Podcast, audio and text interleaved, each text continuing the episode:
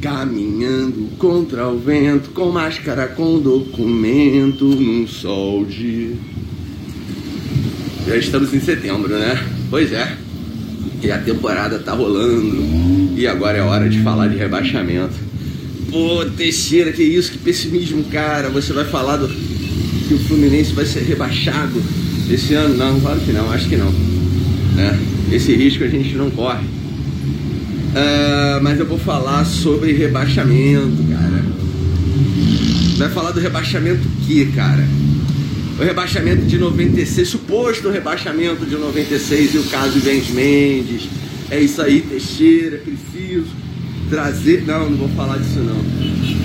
Ah, então você vai falar do caso Sandro Hiroshi e da Copa João Avelange, etc. E mostrar a verdade. Não, não vou fazer isso não. Vamos falar de qual rebaixamento, cara? De 2013, né? Do rebaixamento do Flamengo. E o caso Everton, que, seria, que deveria se chamar caso André Santos. É claro que eu vou falar, é claro que eu não vou falar disso também. Mas, meu amigo, então de qual rebaixamento você está falando? Eu acho que do pior de todos os rebaixamentos, galera do Cantinho do Laranjal. E por quê? É o rebaixamento das expectativas.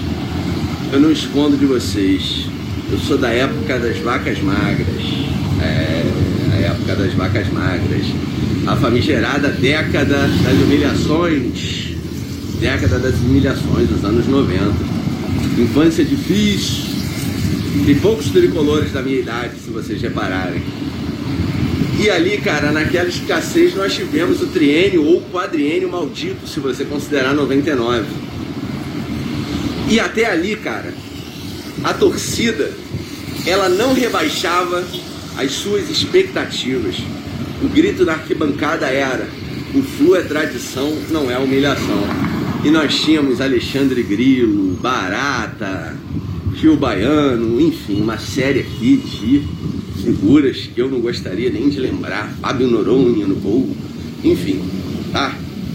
Mas até ali, nos piores momentos, com os piores times, com os piores jogadores, a torcida ficava. O Flu é tradição, não é humilhação. Passado o quadriênio maldito e a década das humilhações, entra o século XXI e com equipes modestas ali, o Fluminense saindo né, do pior momento da sua história.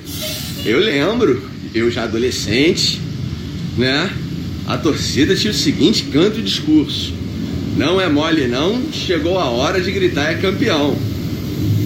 E assim foi em 2000, até a eliminação do São Caetano, gerou revolta. Assim foi em 2001, na semifinal contra o Atlético Paranaense, 2002, na semifinal contra o Corinthians.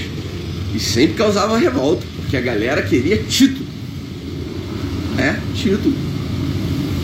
Até que veio 2005 e o Fluminense foi campeão estadual com aquele gol do Antônio Carlos né, no último minuto.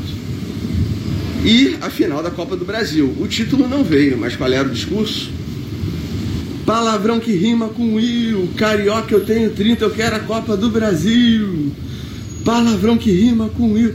Carioca eu tenho 30, eu quero a Copa do Brasil. Até que ela veio em 2007. Ali, a galera meio desanimada. Chega o Renato e diz assim: Faltam sete jogos para o Fluminense ser campeão da Copa do Brasil. Porque o Fluminense havia empatado com o Bahia em casa em 1 a 1 e depois fora no empate em 2 a 2 consegue a classificação para as quartas de final.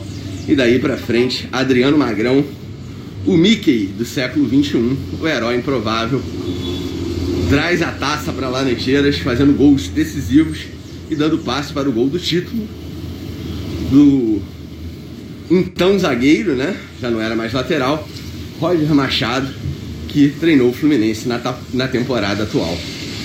Hoje, eu vejo que parte da torcida é bem diferente do cenário que eu citei anterior. Tá?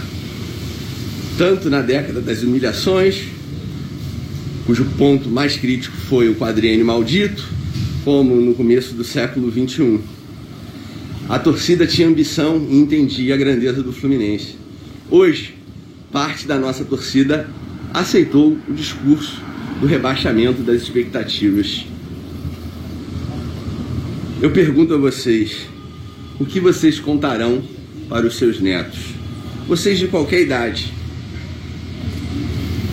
O Brasileirão de 70, você que viu, de 84, de 2010, de 2012, a Copa do Brasil ou a Taça G6 Uhul, saímos de cabeça erguida. A cabeça está erguida. Mas as expectativas foram rebaixadas e uma parte da torcida aceitou. Infelizmente. Ou terceiramente, esse é o cantinho do rádio, aqui no cantinho do Laranjal. Faça a inscrição no cantinho do Laranjal. Se já for inscrito, ative o sininho e compartilhe esses conteúdos porque eles são valiosos. Um abração, galera.